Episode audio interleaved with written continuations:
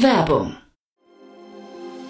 Sei dabei beim HTGF Family Day am 11. und 12. Juni in der Station Berlin. Für zwei Tage voller Inspiration und Business. Tauche ein in ein einzigartiges Netzwerkerlebnis mit bis zu 1500 Teilnehmenden. Erkunde das innovative Seed- und Later-Stage-Portfolio des Hightech Gründerfonds. Lass dich vom vielseitigen Programm inspirieren und knüpfe wertvolle Kontakte. Sichere dir jetzt dein Ticket. Mehr Informationen findest du unter www.family-day-htgf f.de.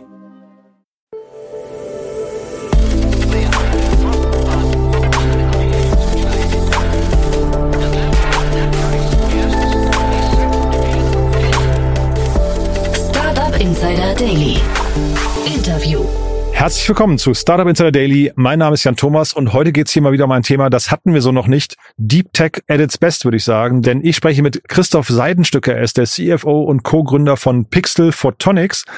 Und wir sprechen gleich über solche Begriffe wie sensitive Lichtdektoren, das Messen von Lichtteilen oder dem Quantenschlüsseltausch, also im weitesten Sinne Quantencomputing. Aber es geht eigentlich eher um Technologien, die zum Beispiel eingesetzt werden können für Cybersecurity, also die Verschlüsselung auf weite Distanzen oder auch zum Beispiel für die Mikroskopie. Also spannende Einsatzgebiete für eine Technologie, die ich euch jetzt nicht versuche zu erklären, sondern das kann, wie gesagt, viel, viel besser mein Gast von heute. Und das ist Christoph Seidenstücker, der CFO und Co-Gründer von Pixel Photonics.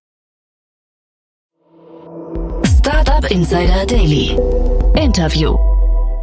Cool. Ja, ich bin verbunden mit Christoph Seidenstücker. Er ist CFO und Co-Gründer von Pixel Photonics. Hallo Christoph. Hallo, ich freue mich heute hier zu sein. Ja, tolles Versprechen, Christoph. Und äh, du, ich glaube, wir müssen mal einsteigen. Du musst, glaube ich, Hörerinnen und Hörer mal abholen, was ihr genau macht. Das ist ja jetzt eine nicht ganz selbsterklärende Technologie, ne? Genau, so ist es. Also wir bei Pixel Photonics, wir bauen sehr sensitive Lichtdetektoren. Das heißt, wenn man das Licht einer Glühbirne immer weiter runterdimmen würde, würden irgendwann nur noch einzelne Lichtteilchen ähm, aus der Glühbirne kommen. Und diese einzelnen Lichtteilchen können wir eben sehr genau messen in ähm, all ihren äh, technischen Spezifikationen und physikalischen Eigenheiten oder Eigenschaften. Und das ist eben sehr, sehr hilfreich für viele Zukunftstechnologien. Und ich glaube, da müssen wir aber weiter jetzt äh, tiefer einsteigen, weil Lichtteile messen äh, und, und sagen wir, das Runterdimmen von Licht ist jetzt noch für mich jetzt noch nicht so richtig greifbar. Ne? In welchen, in welchen Einsatzgebieten äh, braucht man sowas? Also dass die Einsatzgebiete gehen von Medizintechnik, beispielsweise Mikroskopie, über Telekommunikation, also zum Beispiel eine neuartige, es gibt dort eine neuartige Verschlüsselung der Telekommunikation, das ist der sogenannte Quantenschlüsseltausch, womit eben Telekommunikation mit einzelnen Lichtteilchen verschlüsselt wird, was absolut sicher ist im Vergleich zu eben ähm, herkömmlichen Verschlüsselungsmethoden. Aber es geht auch eben so weit, dass wir auch im Bereich Quantencomputing relevant sind. Also in Summe sind wir ein Zulieferer für die Zukunftsbranche der Quantentechnologie und äh, damit eben sozusagen auch ein, bearbeiten wir ein ganz neues Feld in Deutschland. Hm.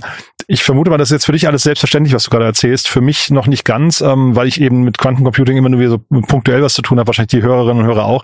Erklär doch mal Quantenschlüsseltausch. Ähm, was ist das genau? Also es geht dabei darum, dass man sich sozusagen die ähm, physikalischen Eigenschaften von Lichtteilchen zunutze macht, um einen Schlüssel über eine weite Distanz auszutauschen. Aktuell ist es ja so, wenn wir im Internet surfen oder wenn wir per WhatsApp chatten, dass wir eben mit einem asymmetrischen Verschlüsselungsverfahren eine sehr komplizierte Rechenaufgabe lösen, die für herkömmliche, für aktuelle Supercomputer nahezu unlösbar ist. Das heißt, die Lösung würde sich über äh, würde Jahre dauern. Und äh, mit dem mit der Einführung oder mit der Entwicklung eines Quantencomputers, der wirklich sehr leistungsfähig ist und ähm, einem herkömmlichen Supercomputer überlegen ist, wir werden eben geben diese Verschlüsselungsverfahren obsolet, weil sie einfach viel viel schneller geknackt werden können.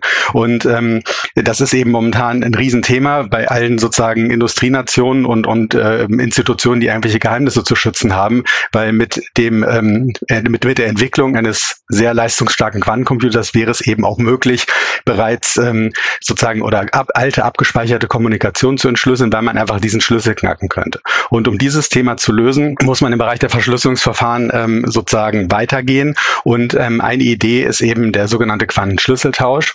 Das heißt, zwei Parteien ähm, tauschen sozusagen ein oder vermessen ein Lichtquant und prüfen über eine nicht verschlüsselte Leitung ihre Messergebnisse. Und anhand dieser Messergebnisse lässt sich eben herausfinden, ob der Schlüssel beispielsweise abgehört wurde oder nicht. Und mit diesem Verfahren lässt sich ein A physikalisch 100% sicheres, aber B eben auch mit einer Abhördetektion versehenes Verfahren etablieren. Das Ganze ist jetzt sehr vereinfacht vereinfacht, ähm, aber das ist letztendlich die gesamte Idee dahinter. okay, vereinfacht für, für mich schon äh, hoch genug, muss ich sagen.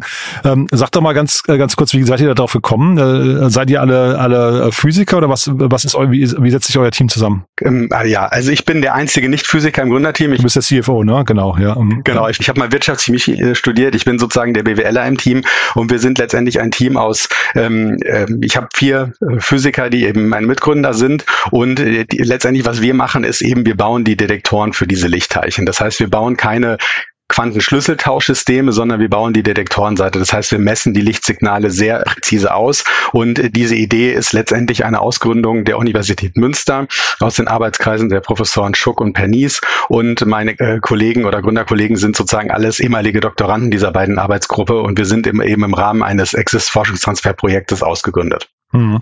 Wo, wo steht ihr heute gerade? Also ähm, so rein von der von der Marktreife her, von eurer von der Produktreife? Also wir sind ähm, mittlerweile ähm, ein Team von über 20 Leuten. Ähm, wir haben sehr stark skaliert in den letzten anderthalb Jahren auf äh, dank eines Seed Investments von Heide, vom Heite Gründerfonds und Quantonation.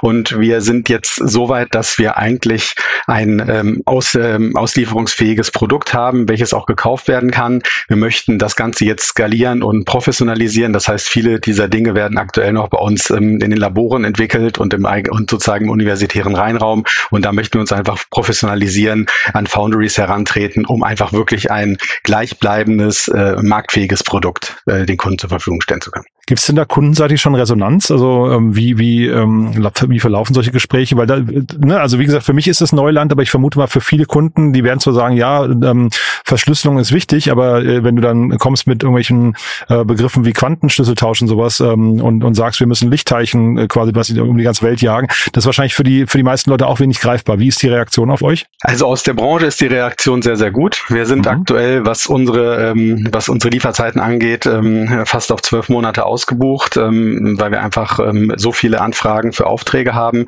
Wir versuchen äh, durch jetzt Kapazitätausbau diese ähm, Lieferzeiten wesentlich zu verkürzen. Also sozusagen aus der Quantenbranche und das sind jetzt in erster Linie universitäre Arbeitsgruppen, wirklich vor, große Forschungseinrichtungen, aber eben auch Startups in dem Bereich, ist das Feedback sehr, sehr gut. Ich glaube, im Mainstream, also bei den großen Telco-Firmen ist das Thema oder Netzwerkausstattern ist das Thema vielleicht eher nur mal so perspektivisch ähm, äh, relevant. Aber ich glaube, das Interesse wandelt sich auch gerade, weil durch die geänderte Sicherheitslage im Zuge der Ukraine-Krise oder auch aufgrund des Konfliktes China-Taiwan ähm, wird das Thema relevant auch in der Politik, weil beispielsweise ist es so, dass China schon seit vielen Jahren dabei ist, eben relevante Datenautobahnen zwischen äh, Shanghai und Beijing mit einem Quantenschlüsseltauschverfahren eben zu verschlüsseln und damit eben auch nahezu unangreifbar für westliche Geheimdienste zu machen. Und von daher, dieses Thema wird aktuell immer wichtiger. Ich glaube, bis vor kurzem, bis vor einem Jahr war es noch ein Nischenthema, aber auch gerade das BMBF ähm, ähm, stellt gerade ähm, riesige Fördertöpfe bereit, um einfach dieses, äh, dieses Thema in Deutschland relevanter zu machen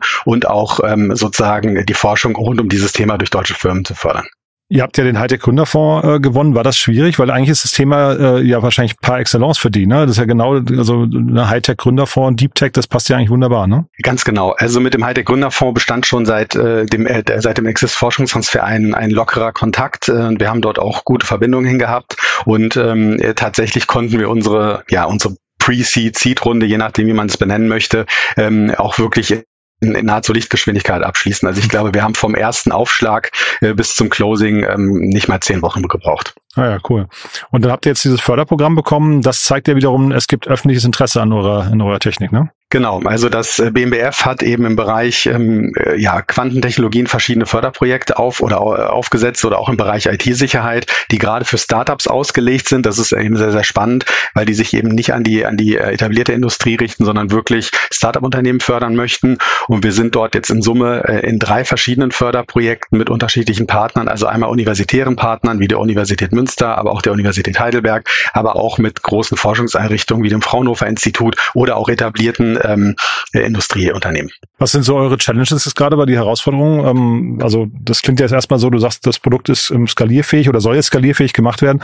Ist das schon der wichtigste Part oder ist es hinter der Sales, der Vertrieb oder was würdest du sagen? Also aktuell glaube ich, dass die Skalierbarkeit des Produktes eine der größten Herausforderungen ist, weil ähm, es ist eben so, was wir machen, ist ähm, Nanofabrikation. Das heißt, wir bauen einen äh, nanophotonischen Chip, auf dem eben diese technischen Dinge implementiert sind und ähm, das Ganze findet eben im Reinraum statt. Das heißt, es ist eben zwar nicht äh, eine Fabrikation wie jetzt wie jetzt im Halbleiterbereich, aber ähnlich komplex. Das Ganze ist eben sehr sehr klein, sehr fehleranfällig und wir haben eben immer die Herausforderung, dass ähm, der, der Produktionsprozess immer weiter optimiert werden muss. Und ähm, ich sage jetzt mal, salesseitig haben wir wirklich umfangreiche Anfragen, also auch wirklich auch um signifikante Stückzahlen. Nur wir müssen einfach firmenintern schauen, wie wir diese Stückzahlen eben bereitstellen können in eben einer gleichbleibenden Qualität, ähm, damit wir eben auch wirklich die Kundenbedürfnisse ähm, sozusagen befriedigen können. Was, äh, also was heißt denn das preislich eigentlich? Also wenn du sagst signifikante Stückzahlen, in welchen Dimensionen? Also ich, ich habe gar keine Vorstellung, was es kosten könnte. Ja, das ist eine gute Frage. Ähm, also ich sage jetzt mal so, ähm, dass äh, das günstigste Produkt geht schon so im Bereich ähm, von einem sehr hohen fünfstelligen Betrag los. Das ist aber äh, sozusagen je nachdem, welche Leistungsparameter die Kunden möchten und wie viele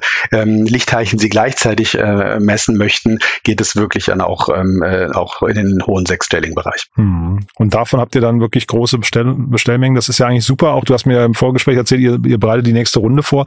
Ist das dann quasi das, die wichtigste, äh, der wichtigste Meilenstein für euch, dass ihr quasi die ersten Kundenprojekte im größeren Stil verarbeiten könnt? Genau, das ist, das ist die Idee dahinter. Das heißt, wir möchten ähm, an kleinere Foundries rantreten, um wirklich ähm, Foundry-kompatible Prozesse zu etablieren. Das heißt also für all die äh, Zuhörerinnen und Zuhörer, die sich sozusagen mit dem Thema Halbleitertechnik nicht auskennen, also wir möchten wirklich an äh, hochspezialisierte Produktion Produktionsfirmen herantreten, die eben im großen Stil ähm, letztendlich ähm, äh, Nanophotonik und äh, elektronische Bauteile auf Silizium-Wafer äh, fabrizieren bis zu einem bestimmten Schritt. Und dann sozusagen die nachfolgenden Schritte würden dann eben bei uns intern erfolgen. Und das Ganze bedarf eines wirklich substanziellen Investments und vor allem eines langwierigen Testings äh, mit den jeweiligen Firmen, damit wirklich am Ende das rauskommt, was man haben möchte, weil selbst ähm, einfach nur als Anekdote an dieser Stelle, ähm, einfach um das Problem zu verstehen, äh, bei den neuesten neuesten Apple-Chips, die jetzt in Taiwan gefertigt werden, hat man einfach äh, selbst bei einem getesteten, etablierten Verfahren eine Ausschussquote von 40 Prozent. Okay. Was würdest du denn eigentlich, wenn du jetzt gerade Taiwan ansprichst, was würdest du denn sagen, wo sitzen denn hinterher eure Schwerpunktkunden? Ähm, sitzen die eher in Europa oder Asien oder Amerika? Ganz klar Europa. Also Europa ist in diesem Bereich wirklich am Kommen. Ähm, es gibt eine sehr, sehr starke ähm, Photonikindustrie in, in den Niederlanden. Es gibt ähm, sehr, sehr viel Investments seitens Frankreich, auch der französischen Regierung. Deswegen haben wir auch einen französischen Investmentfonds mit dabei. Ähm, und äh, auch die Kunden in Deutschland ähm, sind sehr interessiert. Natürlich sind die USA werden oder die USA werden auch ein wichtiger Markt werden. Nur aktuell ist es so, dass wir wirklich ähm, in einer Situation sind, wo enorm viel Nachfrage aus Europa kommt. Und jetzt über Ländergrenzen Grenzen hinweg gesprochen, wird es so sein, oder zumindest ist das unsere Arbeitsthese, dass wir davon ausgehen, dass jeder ähm, Wirtschaftsblock seine eigene ähm, Quantenschlüsseltauschindustrie ähm, aufbauen wird, mhm. einfach ähm, um sicherzustellen, dass man nicht wie, wieder solche Diskussionen wie um Huawei oder äh, die 5G-Masten hat, dass man einfach sagt, okay, wir bauen unsere Telco-Infrastruktur durch europäische Unternehmen auf und was die Chinesen oder Amerikaner machen, ist erstmal zweitrangig, ähm, einfach um diese Sicherheitsbedenken auch nicht zu haben. Von der Relevanz her, wenn das klingt jetzt so fast nach einem äh, infrastrukturellen, systemimmanenten Thema. Ähm, von der Relevanz her, mit wem würdest du es vergleichen? Ist das dann aus eurer Sicht so relevant wie, ähm, ich weiß nicht, AI oder so wichtig wie, ähm, äh, keine Ahnung, Betriebssysteme oder mit was kann man das vergleichen? Naja, das, das Problem bei dem Thema ist, dass, dass es sozusagen von staatlicher Investition abhängt. Das heißt, ähm, ähm, wenn, wenn, wenn jetzt alle Staaten anfangen, ihre Telekommunikation Quanten zu verschlüsseln, dann werden alle anderen Staaten nachziehen müssen. Mhm. So, das ist einfach nur eine Frage, wie gestaltet sich dieses Technologierennen. Ähm, von der Relevanz her glaube ich, dass es ähm, ja nahezu so wichtig wie AI werden könnte. Es hängt aber ganz klar davon ab, wie sich eben, äh, wie sich das Investment in diese sicherheitstechnischen Einrichtungen von den Staaten her verhält. Also ich glaube, dass das gerade ein Umdenken stattfindet, weil bis, zu, bis vor ähm, äh, einigen Monaten war es in den USA so, dass die USA noch auf das Thema Post-Quantum Cryptography gesetzt haben. Das heißt, sie haben versucht, durch komplexere Verschlüsselungsalgorithmen eben die, ähm, die mögliche Entschlüsselung durch Quantencomputern sozusagen zu verzögern. Gleichzeitig ist es aber eben so, dass ähm, dort ein, ein, ein lang, langwieriges Auswahlverfahren eines solchen neuen äh, Verschlüsselungsalgorithmus nicht zum Erfolg geführt hat. Weil das Problem, was du immer hast, Jan, ist, dass du sozusagen, du kannst zwar einen Algorithmus Algorithmus bauen, der für einen Quantencomputer wesentlich komplizierter ist. Es kann aber sein, dass dieser Algorithmus für einen herkömmlichen Computer auf einmal super einfach ist. Und das ist, das liegt daran, dass ähm, eben ein herkömmlicher Computer eine bestimmte Art des Rechnens hat und ein Quantencomputer eine bestimmte Art des Rechnens hat. Die sind aber grundsätzlich verschieden oder mhm. die unterscheiden sich wesentlich, sage ich es mal so. Und ähm, daraus entsteht eben das Problem, dass es sehr, sehr schwierig ist, einen Algorithmus zu bauen, der eben robust ist gegen beide Technologien. So, und daraus ergibt sich eigentlich schon zwangsläufig die Notwendigkeit, früher oder später, zumindest in Regierungskommunikation, also beispielsweise Deutschland-Botschaften oder auch äh, Berlin, Brüssel oder ähnliches, diese, diese Kommunikation Quanten zu verschlüsseln. Und äh, das wird eben ein substanzieller Markt werden. Und was man dazu noch wissen muss, ist, dass Quant der Quantenschlüsseltausch geht nicht beliebig weit, sondern du musst das Ganze durch Glasfaser übertragen und das Signal wird irgendwann schwächer. Und aufgrund der Quanteneigenschaft kannst du das Signal nicht einfach beliebig verstärken verstärken, sondern du musst Repeater bauen. Das heißt, du brauchst am Ende ähm, eine quantenverschlüsselte Datenautobahn, die alle ich sage jetzt mal 60 bis 100 Kilometer einen Repeater hat oder sozusagen ein, eine, eine gesicherte ähm, Relaisstation sozusagen, die dann dazu führt, dass das Signal auch wirklich ähm, äh, so ankommt, wie es dort ankommen soll. Nur das bedeutet eben auch, dass du neue kritische Infrastruktur aufbauen musst, die auch geschützt werden muss, weil sie natürlich ein sehr, sehr spannender Angriffspunkt wäre. Und das bedeutet wirklich ähm, substanzielles Investment, welches in die 100 Milliarden geht. Mhm.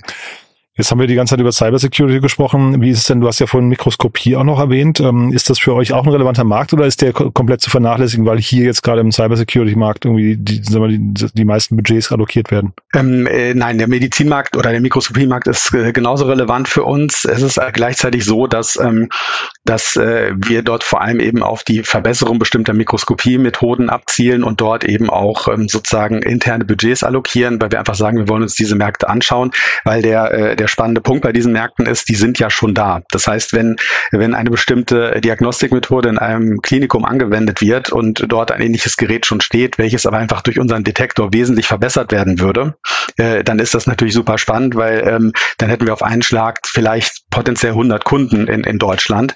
Ähm, und deswegen gucken wir uns diese Märkte an. Gleichzeitig ist es aber eben so, dass wir gucken müssen, wo, wo liegen die Forschungsbudgets, wo können wir als Startup am schnellsten Erfolge vorweisen. Äh, und wir werden immer dieses Thema Medizin Technik so ein bisschen ähm, nebenher betrachten. Nur aktuell liegt ganz klar unser Fokus auf dem Thema Quantentechnologien. Nur alle Erkenntnisse, die wir dort eben erzielen im Bereich Standardisierung, Fabrikationsmethoden und so weiter, die werden gleichzeitig auch nahezu eins zu eins auf den Bereich Medizintechnik anwendbar sein, weil letztendlich detektieren wir Licht und überall, wo Licht in kleinen Mengen entsteht, kommen wir ins Spiel und können vielleicht eine technische Lösung bieten. Hm.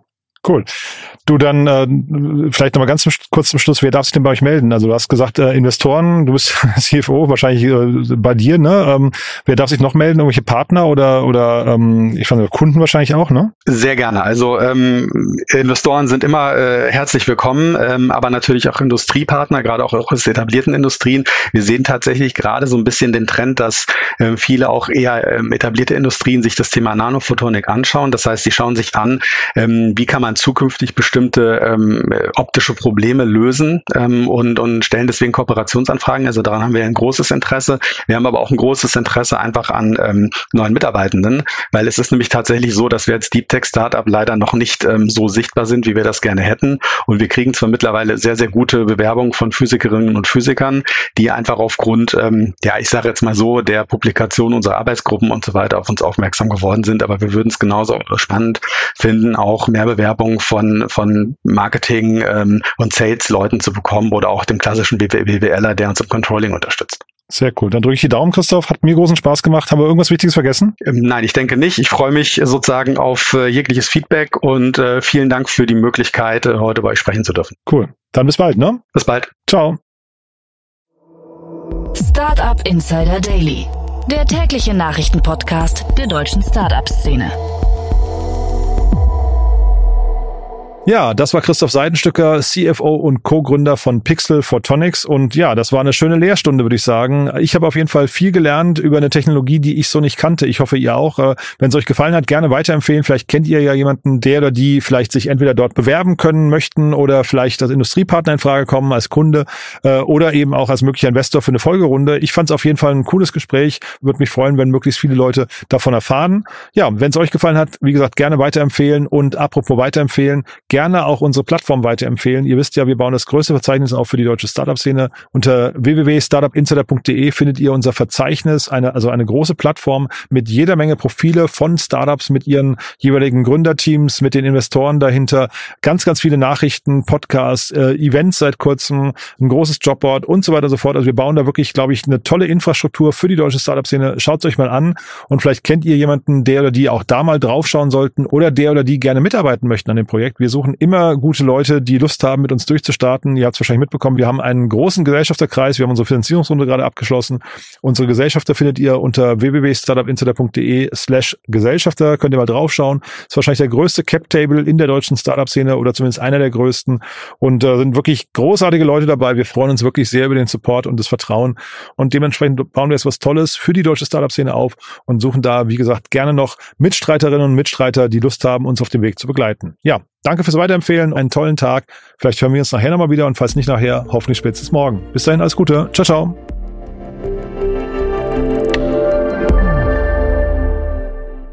Diese Sendung wurde präsentiert von Fincredible. Onboarding made easy mit Open Banking. Mehr Infos unter www.fincredible.io.